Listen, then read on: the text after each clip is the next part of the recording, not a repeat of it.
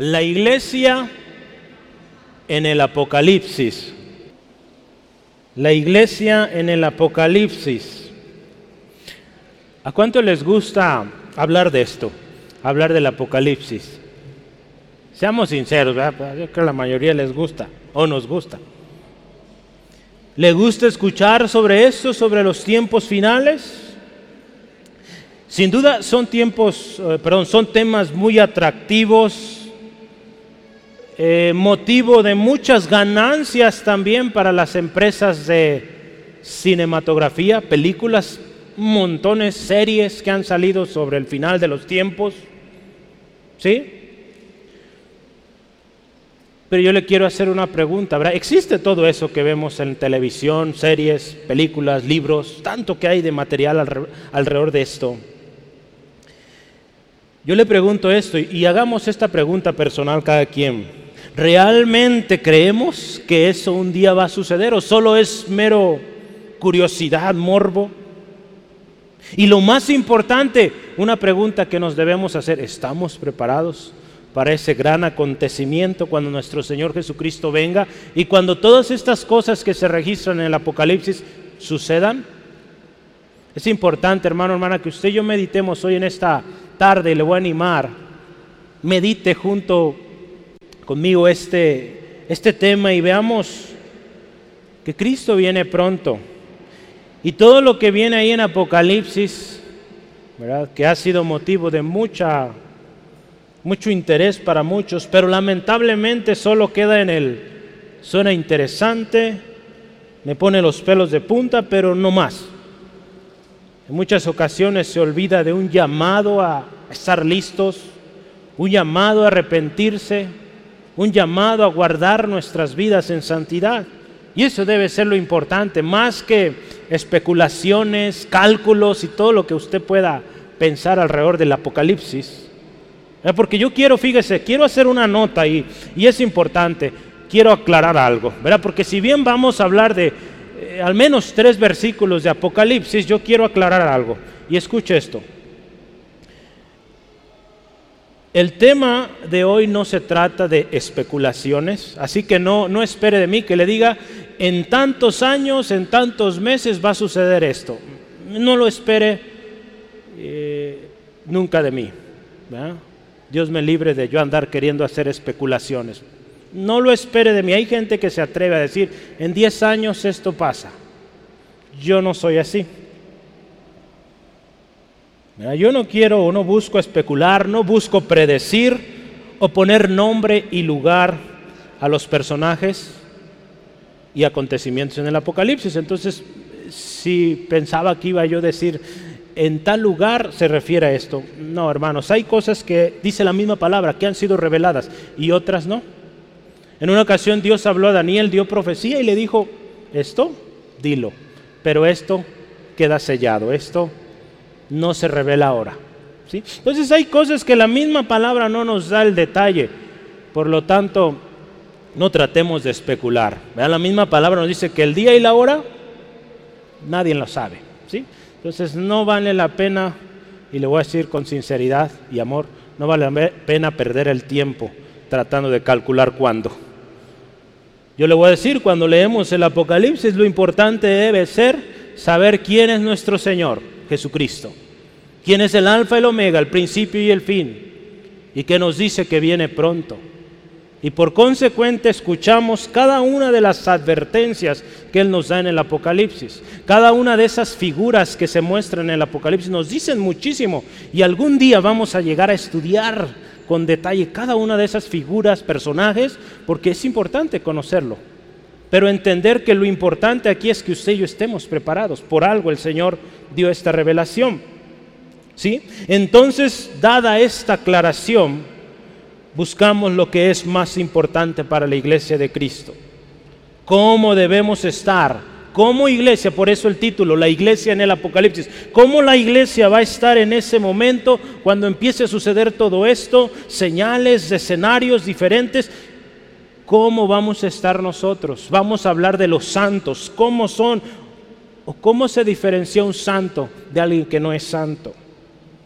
Hermanos, vivimos en tiempos cada vez más difíciles más adversos, más intensos, más peligrosos, póngale nombre, más feos, más desafiantes, desesperanzadores, angustiadores. Tremendo lo que está pasando a nuestro alrededor. ¿Verdad? Vea el conflicto actual, ¿verdad? Todo lo que está causando, todo lo que está desencadenando en muchas naciones. Hoy veía en la mañana unas noticias de un, el exministro de, de Inglaterra. Él dice, vienen tiempos difíciles. Él hablaba de la energía eléctrica. Va a subir muchísimo. Los precios de, de la electricidad ya. Ellos dependen mucho del petróleo para generar su electricidad. Y muchos países están en situación similar. Vienen tiempos difíciles. ¿Cómo estamos usted y yo reaccionando a ello? ¿Qué estamos haciendo? Hermanos, como iglesia de Cristo tenemos una responsabilidad y esta es, la palabra nos dice, ser luz y sal. Ser algo que cambia. Como iglesia también usted y yo somos llamados a ser santos, a velar, a orar, a vivir en comunión, palabra también nos dice a pelear la buena batalla, a ser fieles hasta el final. Eso debe ser nuestra, eh, nuestra tarea, hermano, diaria. La pregunta aquí es, ¿estamos dejando que todo esto adverso, las noticias, que pues definitivamente llama mucho la atención hoy con los medios de comunicación, tenemos acceso a información en cuestión de segundos, ¿verdad? Nos podemos dar cuenta aún en tiempo real, video en tiempo real de lo que está pasando en diferentes países. ¿Cómo vemos estos escenarios, hermano? Yo le animo que eso que usted y yo vemos a nuestro alrededor no nos desvíen, no desvíen nuestra atención de Cristo. Sí, la cosa está horrible, cada vez peor, sí, pero nos debe recordar eso, que Cristo viene pronto. Y nos debe también recordar que necesitamos estar preparados para ese gran día cuando Él venga. El orden de los eventos, pues hay indicios, podríamos pensar o tratar de meditar y decir, pues yo creo que esto es primero, esto después. Pero definitivamente eso no es lo importante. Lo importante es que usted y yo estemos preparados y sea el orden como llegue cada uno de estos eventos registrados en el Apocalipsis, si nos toque o no nos toque, hay que estar preparados. ¿Sí, amén? Eso es lo importante, hermanos. ¿Sí? Como le digo, un día vamos a estudiar a detalle, porque es la intención, si el Señor lo permite, en algún tiempo, conforme Él nos guíe, estamos los jueves estudiando eh, libro por libro en el Nuevo Testamento. Entonces, algún día vamos a llegar a Apocalipsis. No le digo que es el último, pero podrá ser si el Señor nos dice antes, pues empezamos antes. Ahorita vamos en segunda de Corintios, eso le digo, y, y aquí les espero. ¿sí? Aprovechando el tiempo, lo invito. Muchas veces el libro de Apocalipsis se ve con una actitud, le voy a decir una palabra, se ve con una actitud de morbo. ¿Qué es morbo? El morbo es una atracción hacia acontecimientos desagradables. Es como algo que nos mueve a hacer o a ver algo. Muchas veces así venimos al Apocalipsis o a las películas del Apocalipsis o a las series o todo eso. En lugar de que sea un autoanálisis, un recordatorio de que Dios es santo, de que nuestro Señor Jesús viene pronto como juez, como juez de buenos y malos. ¿sí? Entonces, ¿qué le parece si hoy venimos y disponemos nuestra mente, nuestro corazón, nuestro espíritu? a estudiar Apocalipsis con un corazón distinto. Si usted ya lo ve así como una advertencia para mí, un llamado a obedecer, a estar a, cuentas con el Señor, qué bueno. Si no, ¿qué le parece si oramos? Señor, dispongo mi corazón, todo lo que soy, a lo que tú me vas a hablar. Vamos cerrando nuestros ojos, por favor. Dios, gracias, porque tu palabra es viva, eficaz. Hemos dicho, tu palabra es práctica es para hacerla. Señor, y hoy que hablaremos de Apocalipsis, eventos, queremos Dios venir con un corazón dispuesto. No con un corazón de curiosidad a ver qué va a pasar, el orden de los eventos, no, con un corazón dispuesto a recibir la instrucción, la palabra de aliento que necesitamos para que cuando sucedan estos eventos, si es que los vivimos o nos toca estar en algunos, estemos preparados y mantengamos nuestra mirada firme, puesta en ti Jesucristo, nuestro testimonio. Señor, que conozcamos bien tu palabra para no ser engañados, Dios. Gracias, Dios, por cada uno de los que estamos hoy aquí presentes. Te pido bendición para cada vida aquí, Señor, nuestras visitas. Gracias por sus vidas. Te pido, Dios, sanidad si hoy alguien enfermo. Libertad, Señor, al que se encuentra cautivo. En el nombre de Jesús, que tu gloria llene este lugar y tu Espíritu Santo sea quien nos enseñe. En el nombre de Jesús. Amén. Gloria a Dios. Vamos juntos. Yo quiero hablar de los santos y características de los santos. Pero vamos a estar leyendo diferentes textos ahí en Apocalipsis. Yo solo voy a mencionar tres como centrales en este día, pero hay mucho que usted y yo vamos a ver y yo le animo cuando en nuestra lectura como iglesia lleguemos a esos textos, eh, meditemos y pongamos atención cómo la iglesia se encuentra en cada historia. ¿sí? En cada historia, cada escenario que usted ve en el Apocalipsis, habla de los santos, de los redimidos, de la iglesia, de la esposa. Entonces ponga mucha atención en esas figuras y vea cuál es su actitud. ¿Sí? Entonces yo quiero hablar, ¿quiénes son los santos? Yo hice una, un, análisis rápido ahí en Apocalipsis de cuántas veces dice santos en Apocalipsis. ¿Alguien sabe? 15 veces, ya sabe, ¿sí? 15 veces aparece santos. Y, cuando habla de santos, eh, hay varios temas. Ah, en una de ellos habla de la oración, ¿verdad? La oración de los santos, la guerra en contra de los santos, la paciencia de los santos. Hoy vamos a hablar de eso habla también de la sangre derramada de los santos, todos aquellos que mueren por Cristo. Habla también de las acciones justas y habla también del galardón que tienen los santos. Esto es precioso, la justicia para aquellos santos. ¿Usted sabe qué es un santo? Un santo no es aquellas figurillas que vemos en diferentes lugares, aquellas estatuas, eso no son santos. Un santo, le voy a leer una definición, tiene que ver principalmente con que Dios separa del mundo lo que Él elige para consagrar para sí. Escuche esto, esto es lindo, fíjese, a medida que el plan redentor divino se iba develando en el Antiguo Testamento, lo santo, escuche esto, comenzó a ser asociado con el carácter del pueblo separado por Dios.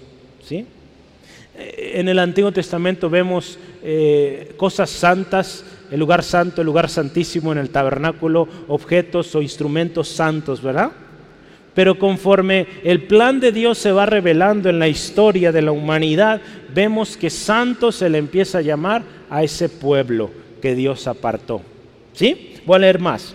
Cuando se cumplió el tiempo para concretar la obra salvadora de Jesucristo, el pueblo redimido comenzó a ser conocido como los santos. ¿Sí? Entonces vea quiénes son los santos.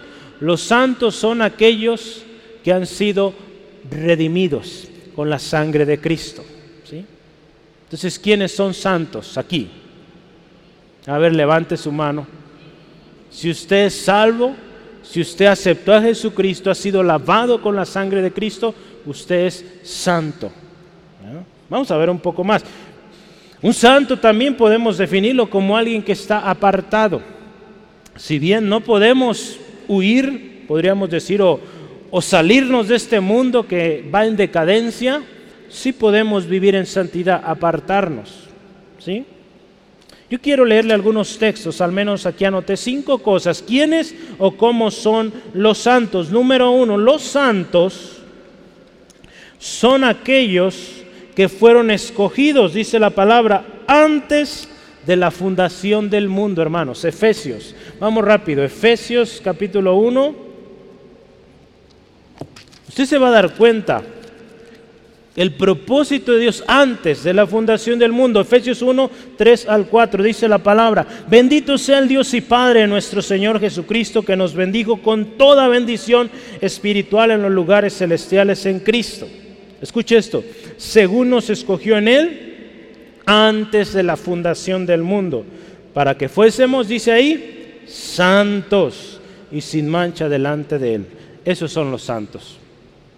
Los que Dios desde antes de que fundara todo lo que hoy existe, dijo, estos son apartados.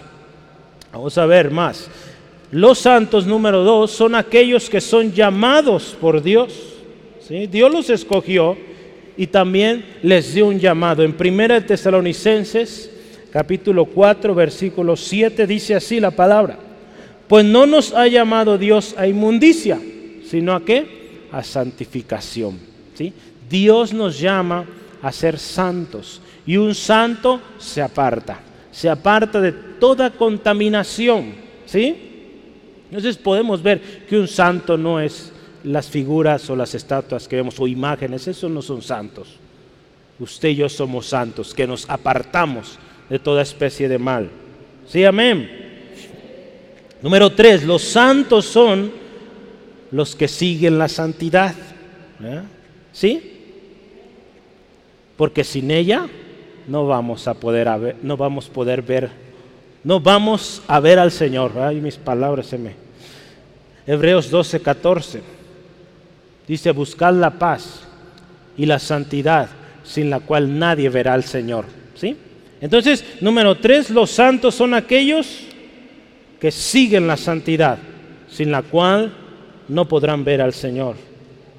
Otro más, número cuatro, los santos son aquellos, y escuche esto, porque esto aunque parezca redundante, es importante. No puedo decir yo soy santo y andar en pecado, andar eh, buscando las cosas del mundo o tratando de servir los, eh, los placeres del mundo, de nuestra carne. No puedo decir que soy santo si vivo así. Entonces los santos número cuatro son aquellos que son también santos en su manera de vivir. ¿sí? En primera de Pedro 1.15 la palabra nos dice así, sino como aquel que os llamó es santo, nuestro Señor Jesucristo, sed también vosotros santos en toda vuestra manera de vivir. ¿Sí? Fíjese. Entonces yo no puedo decir soy santo y al mismo tiempo estar conviviendo con las cosas del mundo, deleitándome en ello. Y usted va a decir, pues es que esto es imposible entonces porque yo cada rato me equivoco, cada rato fallo. Pues quiero decirle una más. Los santos, escuche esto y ponga mucha atención, los santos son los que viven santificándose cada día. ¿Sí? Entonces, usted todavía no es el santo que va a ser en un mes, en un año. Si usted persiste en el Señor, cada día va a ser más santo, véalo así. Cada día va a ser más y más como aquel varón perfecto, nuestro Señor Jesucristo. Y, yo quiero darle un texto para ello, Apocalipsis 22.11.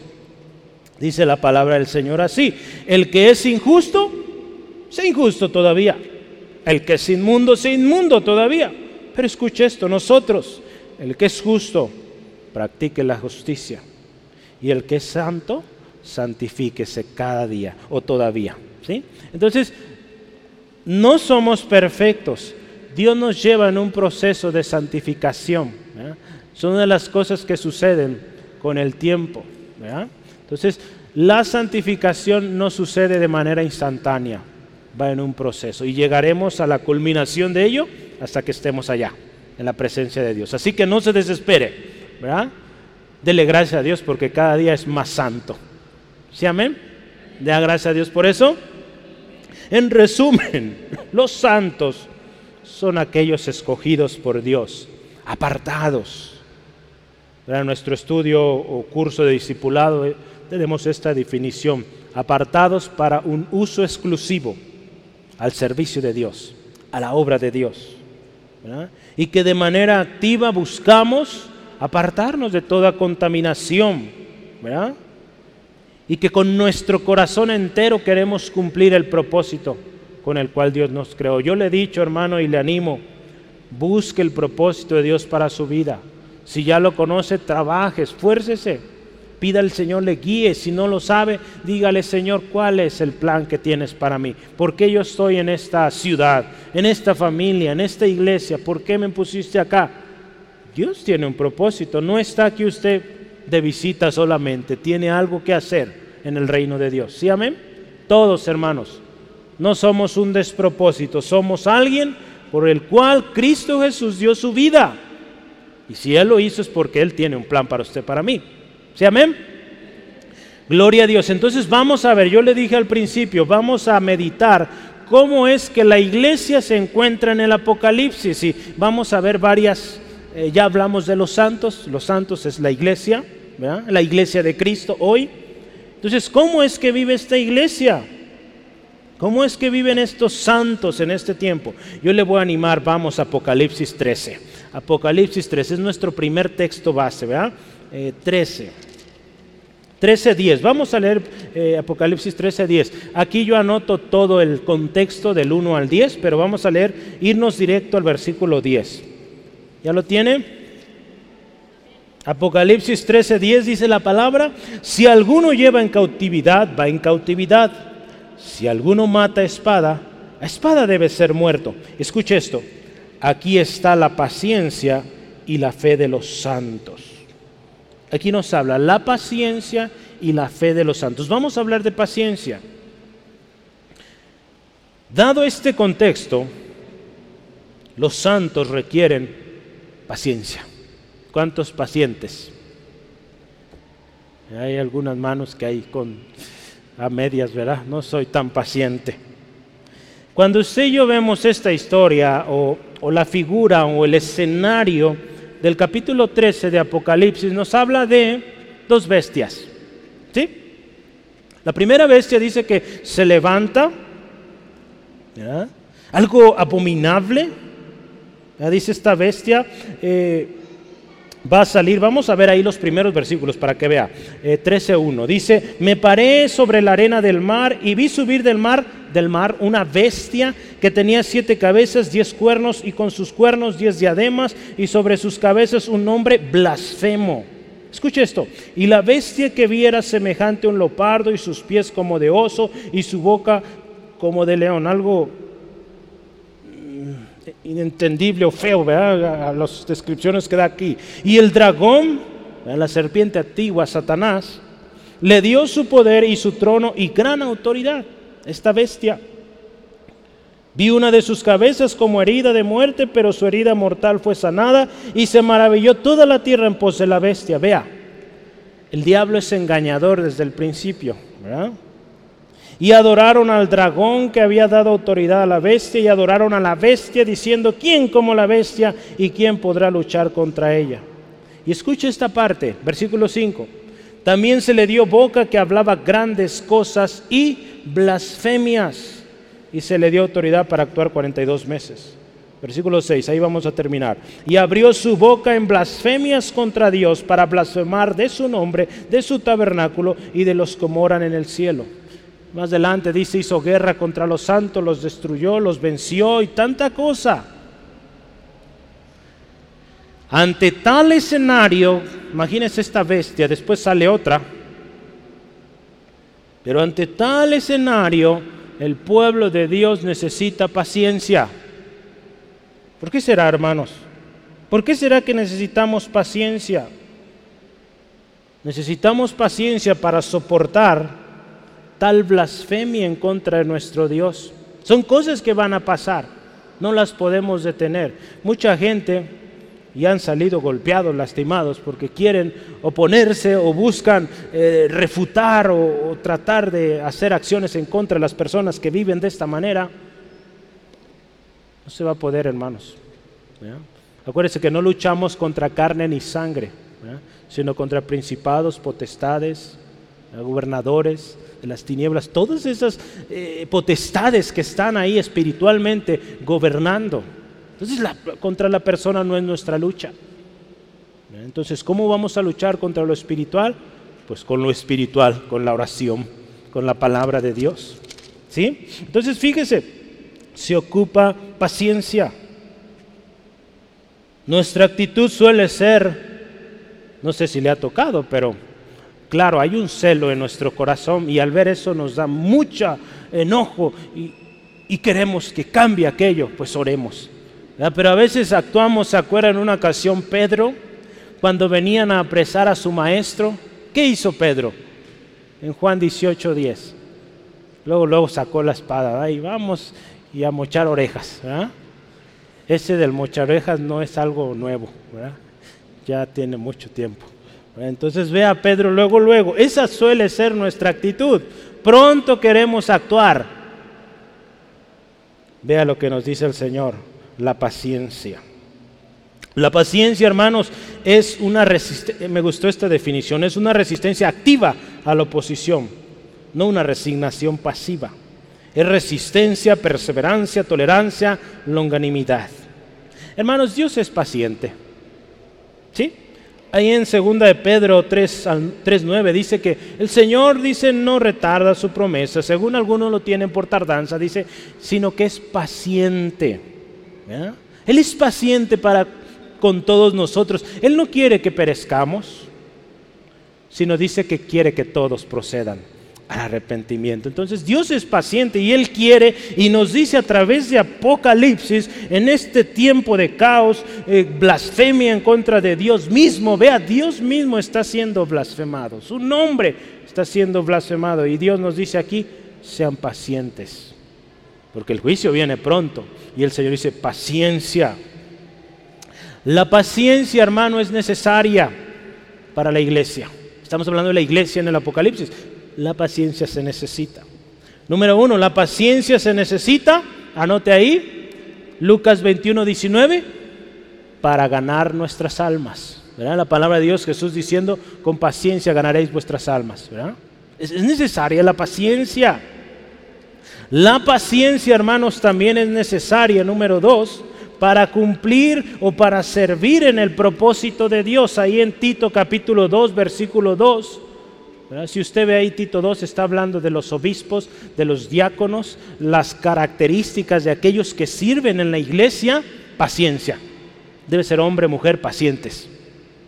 Si, usted y yo, verá, hace rato hicimos un llamado a servir, paciencia. Si dices que no soy paciente, pues pida al Señor y Dios le va a ir ayudando. Acuérdese, estamos en un proceso de santificación y parte de su santificación también será eso, que usted sea paciente, que yo sea paciente. Sí, amén. Gloria a Dios. Algunos textos no los alcanzo a leer, se los digo recitando alguna parte, algunos sí los leeremos, pero anótelos. Número tres, ahí la paciencia es necesaria para obtener la promesa. ¿Sí? La paciencia es necesaria para obtener la promesa. Hebreos 10:36 dice aquí, porque os es necesaria la paciencia para que habiendo hecho la voluntad de Dios, que dice, obtengáis la promesa. ¿Sí? Si usted tiene promesas de Dios, sea paciente, espere y Dios va a cumplir. No se adelante, no quiere usted hacer o ayudar a Dios, nos va a salir mal. Mucha gente quiere ayudar a Dios o queremos deja, usted se acuerda de Sara, ¿verdad? Sara y Abraham. Sara dice, ¿qué te parece? vamos ayudándole a Dios, ¿verdad? En sus palabras ellos. Aquí está mi, mi sierva Agar. Eh, ve con ella, tengan un hijo. No estuvo nada bien eso. Ayudar a Dios no va bien. Vea hoy en día cómo está esta descendencia de Ismael. Cuánto dolor, cuánta tremenda eh, problema han causado al mundo y al mismo pueblo de Dios. ¿Sale? Entonces, no queramos ayudar al Señor. ¿Queremos obtener la promesa? Esperemos pacientes. Número cuatro, la paciencia es para que usted y yo seamos, dice la palabra, perfectos y cabales. Vea esto, Santiago 1.4 dice, mas tenga la paciencia su obra completa, para que seáis, dice ahí, perfectos cabales, sin que os falte cosa alguna. Para eso es la paciencia, para que usted y yo cada día seamos más perfectos. ¿Sí? Es tan sencillo, veamos en la historia de una persona, de un niño a adulto. Cuando es niño intrépido, joven, adolescente, intrépido, se lanza y cuántos errores comete, ¿verdad? Pero conforme avanza su edad, esta persona aprende, conoce más y es más paciente, aprende a esperar, ya entiende que las cosas no siempre van a ser instantáneas, ¿verdad? Aunque hoy todos nos quieran vender instantáneo, rápido. no todo es así, requiere un proceso. Así también nosotros, hermanos, hermanos, necesitamos la paciencia para llegar a ser perfectos, cabales delante de Dios. Y último aquí, la paciencia la necesitamos. ¿Por qué? Para esperar la venida de nuestro Señor Jesús. Definitivamente necesitamos paciencia, hermano. ¿Cuántos de ustedes ya quieren que el Señor venga? Pablo en una ocasión les dijo a los corintios, yo ya quisiera estar allá, pero me es necesario seguir aquí, ministrándoles por amor a ustedes, sirviéndoles. Entonces, ya quisiéramos que el Señor viniera y ya esto se acabe porque está cada vez peor.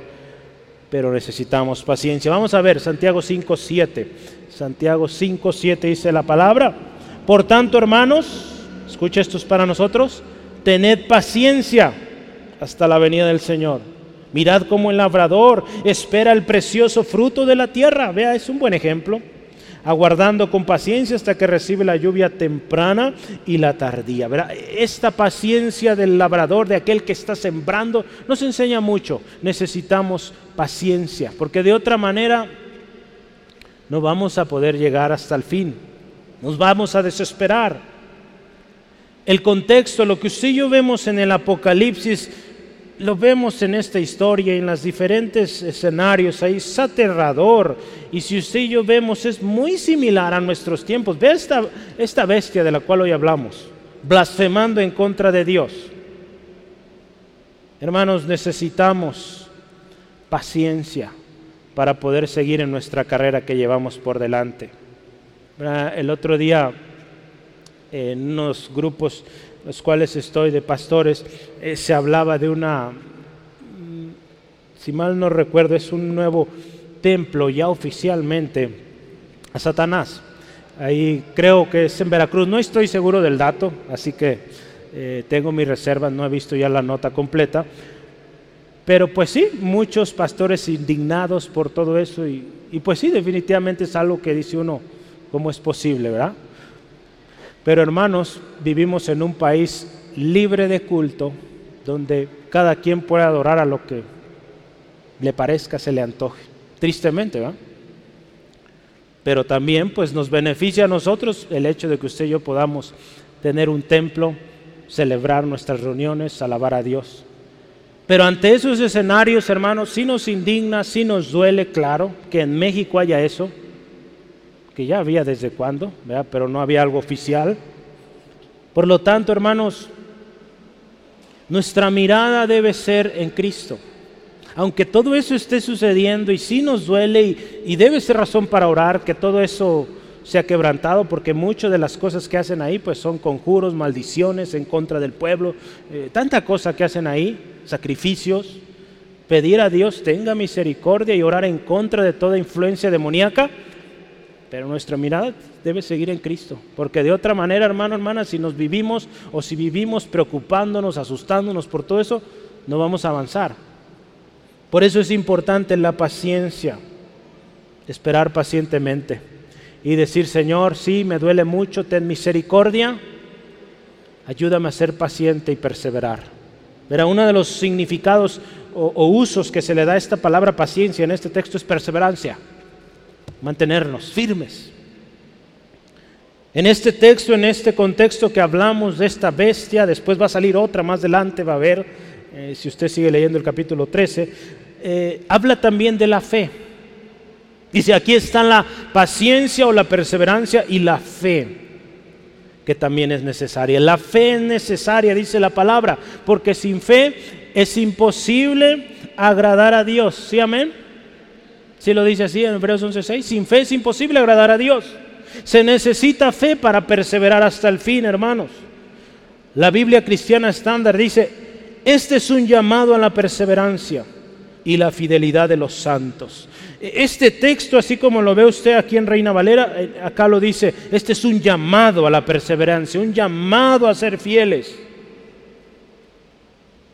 Dice aquí, verá usted, ve algunos a muerte, algunos a cautiverio pero se necesita paciencia. Con nuestra mirada puesta, como dice en Hebreos 1 al 2, 12, 1 al 2, puesto nuestros ojos en Jesús, el autor y consumador de nuestra fe. Él es en quien confiamos, Él es en quien esperamos, a Él vamos a ver, ¿sí? Un día. Por eso necesitamos paciencia, fe, ¿sí? Cuando vemos este texto, vemos que la fe adquiere un significado mayor, hermanos.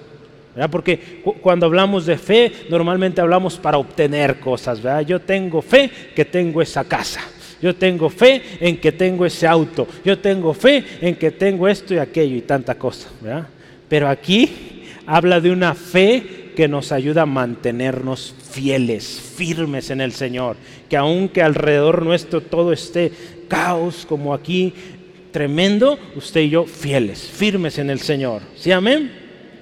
La fe hoy en día siempre ha sido así. Es necesaria, número uno, para agradar a Dios. ¿sí? La fe es necesaria para agradar a Dios, ya lo veíamos.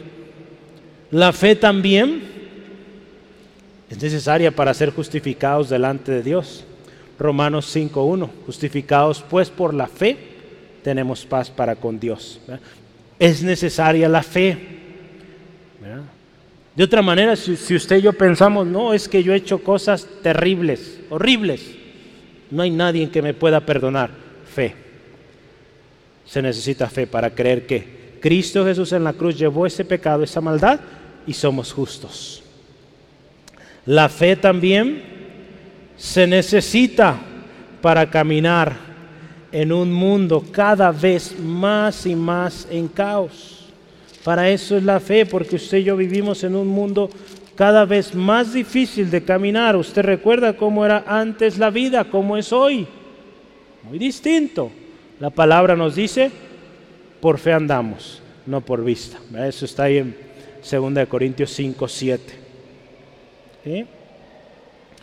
La fe, Hebreos 11 nos describe para qué se necesita. ¿Ya ha leído Hebreos 11? Si no ha leído Hebreos 11, llévese de tarea esto. Hebreos 11 nos dice para qué es la fe necesaria. Yo le voy a decir algunas, para conquistar, para recibir promesas, para perseverar, para ser libres, para ser sanos, para ser fortalecidos, para ganar batallas, para salir aprobados, para alcanzar buen testimonio y mucho más. Para eso y muchas cosas es la fe. Vea para cuánto es necesario la fe. La fe ha sido, es y será necesaria para mantenernos, hermanos.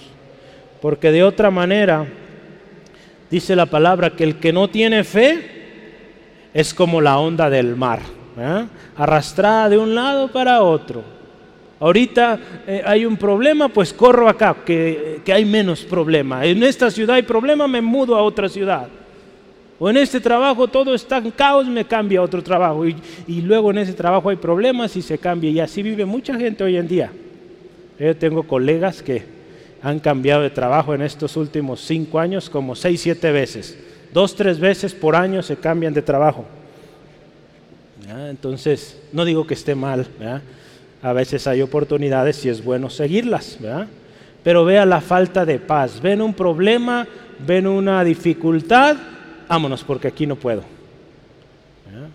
Cuando hay promesas de Dios de bendición y el que nos dice, pida con fe, ahí en Santiago 1.6, si gusta anotarlo, Santiago 1.6, pida con fe, pida con fe, no dudando, creyendo, esperando pacientes. Esos son los santos, los que tienen paciencia y fe.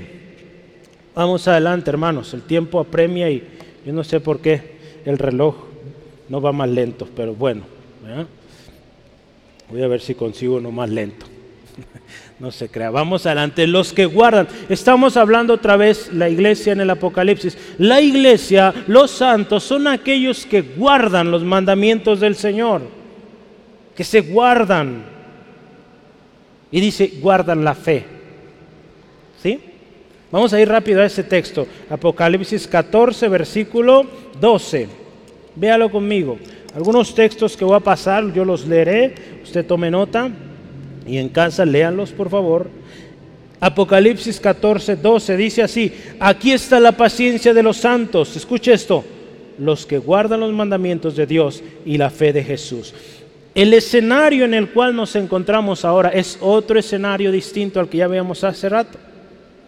Ahora en este escenario, Juan dice ahí, ve una nueva visión. Él ve al Cordero, él ve un coro de 144 mil, imagínense un coro así, tremendo coro, y después dice que ve a tres ángeles, y esos tres ángeles tienen tres mensajes. ¿sí? Entonces fíjese, es un nuevo escenario y hay una invitación que yo quiero que veamos ahí, 14.7, ve ahí. Eh, eh, cuando Juan ve este escenario, esta multitud cantando, adorando a Dios, empieza un ángel y dice estas palabras.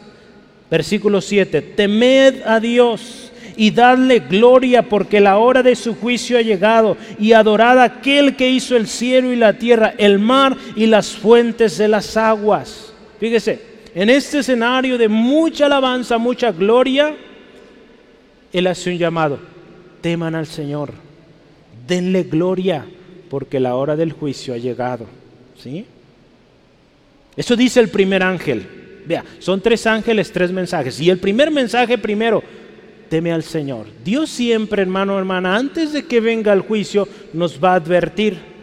Y aquí, teman al Señor, adórenlo a Él, no adoren a la bestia. ¿Se acuerda acá lo que leíamos hace rato? Estaban adorando a la bestia. Acá el Señor les dice, a través de este ángel, adoren al único que merece adoración. Llega un segundo ángel y trae un anuncio de juicio. Un juicio contra la gran ciudad, Babilonia Después llega el último ángel con una advertencia. Dios siempre advierte. Y este último ángel, versículos 9 al 11, dice, los que adoren a esa bestia y a su imagen, que reciban la marca en su frente, en su mano, dice, ellos también recibirán la ira o el vino de la ira de Dios.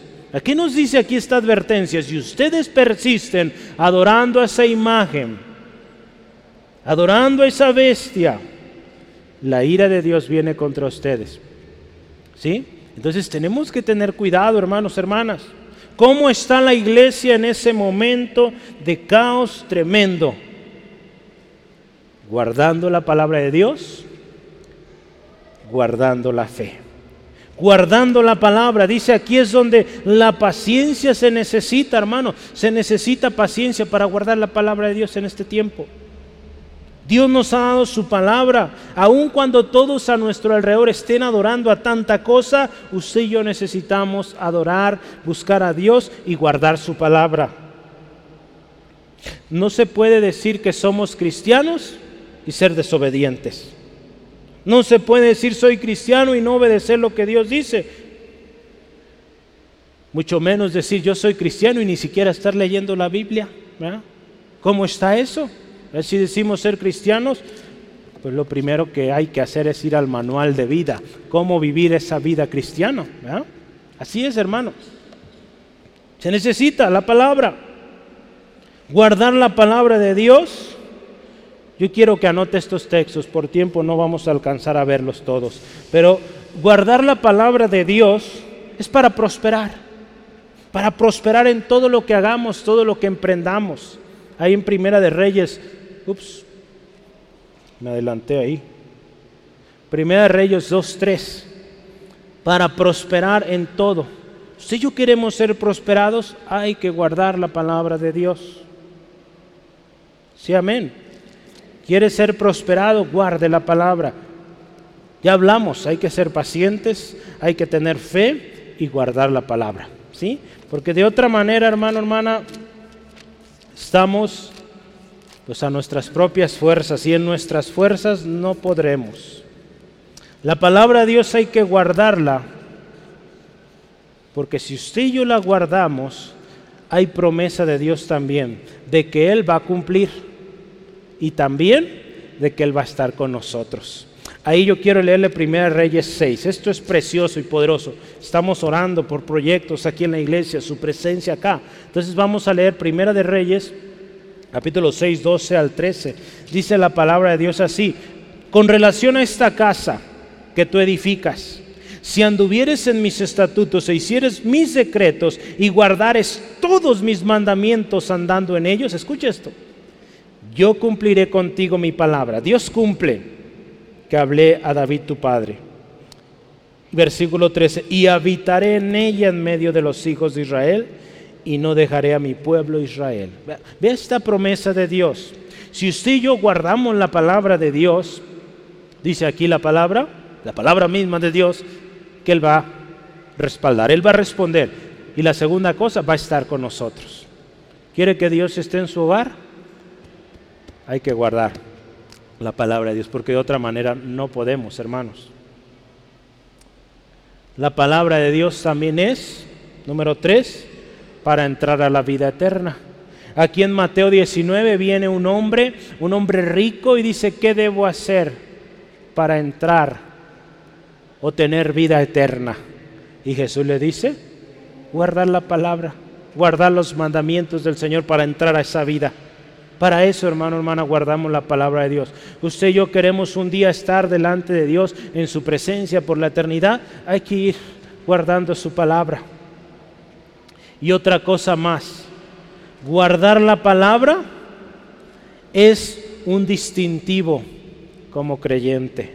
Si usted y yo, hermano, hermana, decimos ser cristianos, algo que nos debe distinguir es guardamos su palabra. Dice aquí la palabra en primera de Juan, todo aquel que cree que Jesús es el Cristo es nacido de Dios y todo aquel que ama al que engendró, ama también al que ha sido engendrado por él, a Jesucristo. En esto conocemos que amamos a los hijos de Dios. Escuche, cuando amamos a Dios y guardamos sus mandamientos. Como cristianos esto debe ser un diferenciador. Vamos a ser conocidos por que guardamos la palabra de Dios. ¿Sí? Gloria a Dios. Y lo siguiente en nuestro texto dice, guardan la palabra de Dios, guardan los mandamientos de Dios y guardan la fe. La fe, hermano, hermana. Hay una esperanza para usted, para mí, ahí en eh, Apocalipsis 14, versículo 13, véalo conmigo. Dice, oí una voz que desde el cielo me decía, escribe Bienaventurados, he aquí en adelante los muertos que mueren en el Señor. Sí, dice el Espíritu, descansarán de sus trabajos porque sus obras con ellos siguen. Aquí habla que son bendecidos aquellos que guardaron su fe, su confianza en Dios. Hay bendición, hermano, hermana. Hay un llamado aquí a perseverar guardando su palabra, guardando nuestra fe en el Señor. Aquí si usted se fija, se trata de aquellas personas que a pesar del problema, a pesar de lo que está viviendo el Apocalipsis aquí que vemos este escenario, ellos permanecen, permanecen. Y dice, muchos van a morir, muchos van a ser cautivados, pero los que permanezcan van a descansar. Sí, amén. Guardar nuestra fe en Jesús es creer lo que Él dijo. Jesús dijo ahí en Juan 16, 33, en el mundo tendréis aflicción, pero confiad, yo he vencido al mundo. E, eso es fe, hermanos. Sabemos que va a haber problemas, pero si usted y yo permanecemos en Cristo, en la roca fuerte, nada nos puede separar de su amor, nada nos quita el gozo, nada nos quita la paz. ¿Sí, amén? Así es, cuando usted y yo permanecemos con nuestra fe bien puesta en Él. Jesús no nos engaña. Él no nos dice, todo va a ser color de rosa, todo va a ser bonito para ti, no vas a sufrir. No, no, no, no. Él nos dice, en el mundo vas a tener aflicción, pero confía, yo ya vencí. Esa es la gran diferencia. ¿sí? Entonces, eh, el otro día ahí en, en, Autlán estuve el miércoles y, el pastor ya hablaba de que somos llamados ahí en Primera de Pedro 2 habla de que somos llamados a, sufrir por Cristo. ¿sí?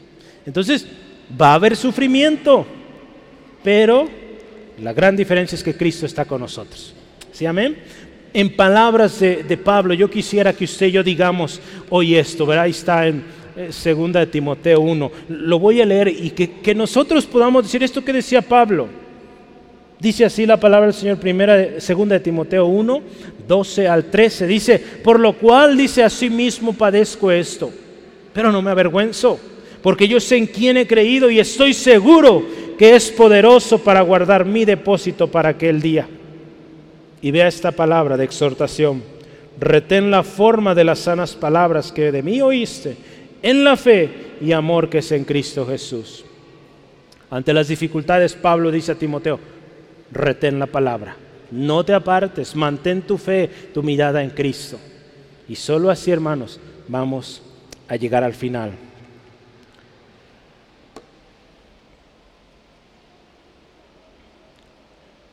Pues, ¿qué le parece si esto lo seguimos la siguiente semana? ¿Sí?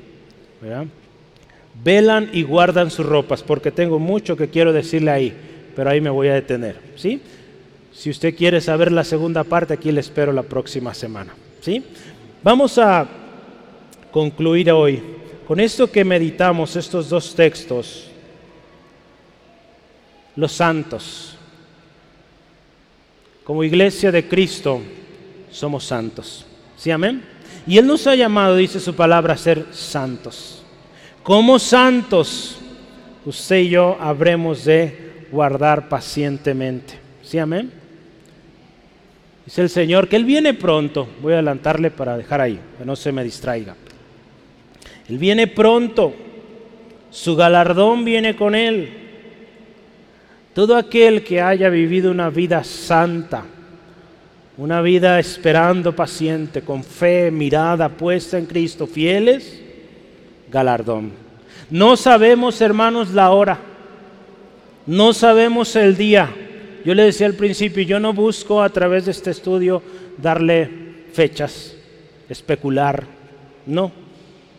Lo que sí le puedo asegurar, y aquí está escrito, es que Él viene pronto. Y lo que usted y yo vemos a nuestro alrededor cada vez indica esa fecha se acerca. ¿Cuándo? No sé. Él lo sabe, solamente lo sabe. ¿sí? Entonces, Él viene por sus santos para llevarlos a la gloria. Pero Él también viene a juzgar a los que no son santos. Viene a juzgar y para ellos les espera el lago de fuego por la eternidad, hermanos. Los santos o comunidad de redimidos, podemos decir, somos nosotros la iglesia. Hoy tenemos un llamado, aquí vemos, perseverando, pacientes, fieles al Señor Jesucristo, guardando su palabra, guardando nuestra fe, nuestra confianza en Él, hermanos. Ante estos escenarios, hoy vimos dos escenarios, ambos tremendos, y mucho más que usted podrá leer ahí en Apocalipsis.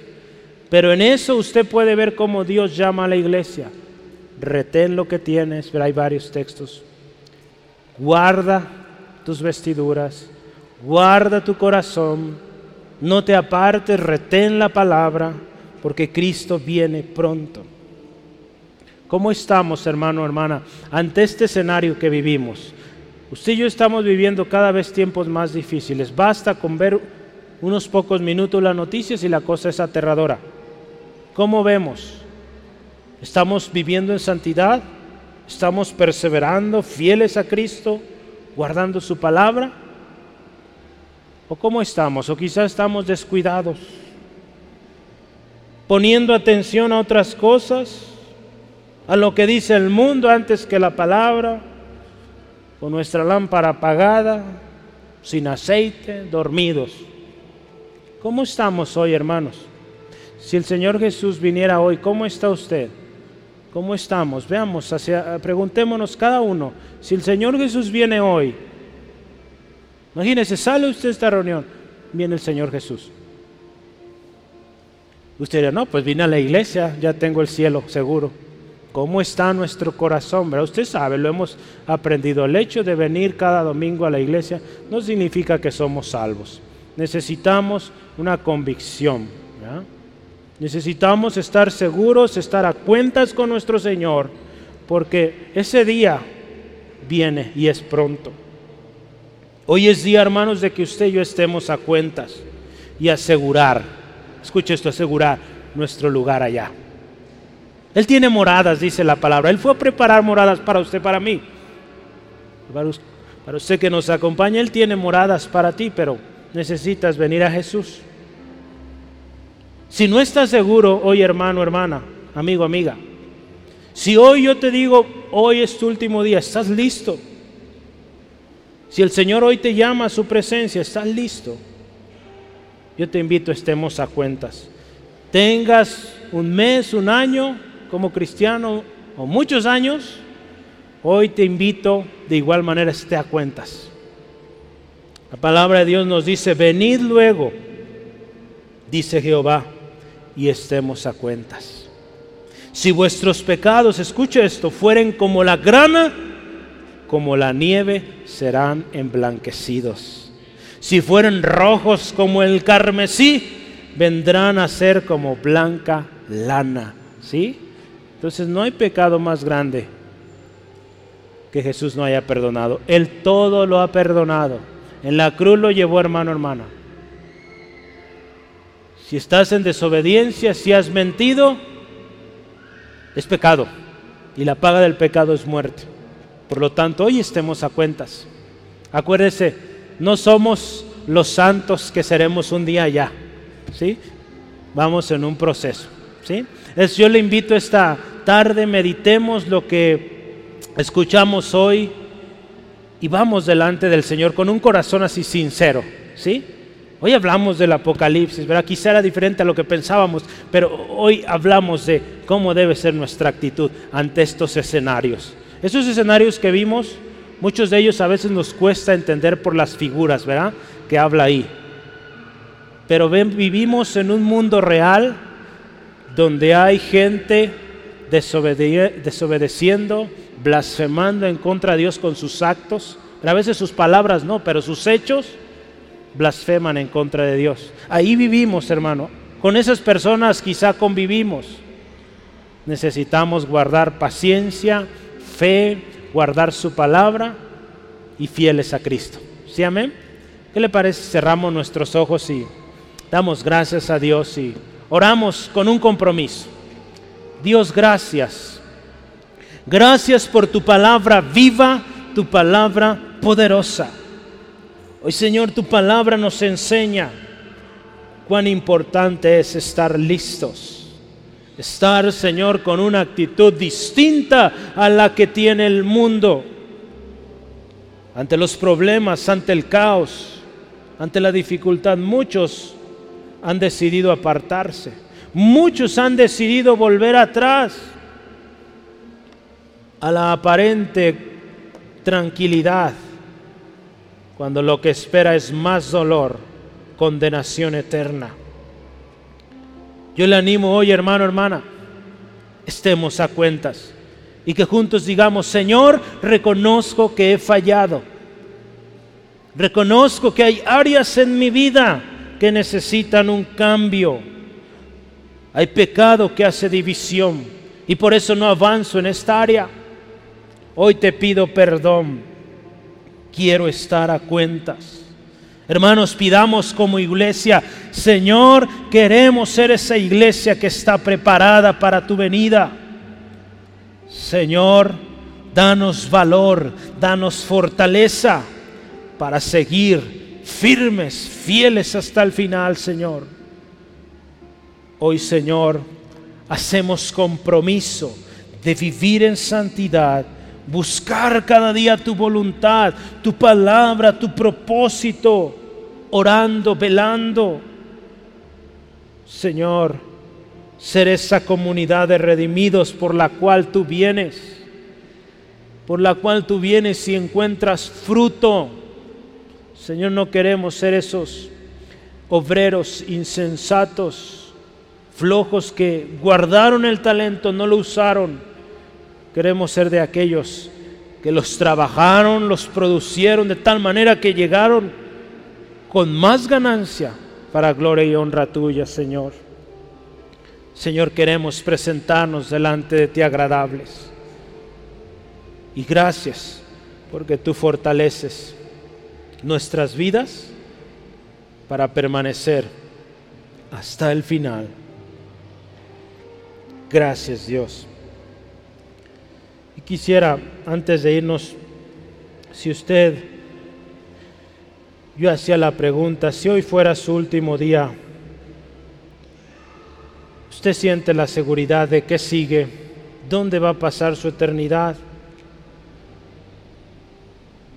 Con esa vida que hemos llevado de pecado, créame, nada bueno puede esperarnos. Porque la palabra es clara que nuestro pecado ha hecho división. Nuestro pecado es causa de juicio de Dios, la ira de Dios sobre nosotros. Usted vio la ira de Dios sobre aquellos que blasfemaban, aquellos que adoraban a esta bestia. Hoy usted dirá, yo no estoy adorando ninguna bestia, pero quizá usted está adorando a una persona, usted está adorando a algún bien material, el dinero, el trabajo. Cuando usted le da más importancia a aquello, usted está dándole adoración a aquello. Usted está teniendo como si fuera un ídolo, es un ídolo de hecho. Porque antes de adorar a Dios, usted adora aquello, se preocupa más por ello. Pone a Dios en segundo lugar o en tercero, o a veces ni siquiera se considera. Si hoy usted desea estar a cuentas con Dios y tener una vida que agrade a Dios y que tenga un final especial, yo le invito a ore conmigo esta oración. Hagámoslo juntos, iglesia. Y dígale así al Señor. Dios, reconozco que soy pecador. Reconozco que te necesito, que he fallado. He puesto otras cosas como prioridad en mi vida y por eso estoy así hoy. Hoy te pido perdón de todos mis pecados y te pido Jesús, hoy sé mi Señor, mi único y suficiente Salvador personal yo ahora me comprometo a seguirte, a guardar tu palabra y a serte fiel hasta el final. Yo quiero cumplir el propósito con el cual fui creado por Dios. Gracias Jesús por mi salvación. En el nombre de Jesús lo creo. Amén. Gloria a Dios. Si usted hizo esta oración, crea a Dios, Dios cumple. Dios es fiel a su palabra. Lo hizo con todo su corazón afírmese y siga adelante. Dios tiene algo especial para usted. Yo quisiera que me acompañe. ¿Qué le parece si cantamos juntos este, este canto? Habla de un compromiso. ¿verdad? Ahí habla y menciona de... ¿Quién me va a ayudar ahí ahorita con eso? ¿Sabes poner, Celi? ¿Me ayudas? Este canto, fíjese, le voy a explicar. Dice, hacemos hoy un compromiso ante el altar de Dios de vivir en santidad. Dice aquí un pacto de hombres, vea que usa la figura de hombre, vea para los pactos que te quieren agradar. Usted mujer es un pacto, es un pacto de, de firmeza, ¿sí? Que te queremos agradar con manos limpias y corazón puro para ti. Y luego este canto dice, cuidaré mis ojos, cuidaré mis manos, cuidaré mi corazón Dice ahí de todo lo malo, de todo lo vano. Y dice aquí, no te quiero fallar jamás. Si me ayuda a cantar este canto, ¿estamos listos, Araceli? ¿Te ayudo?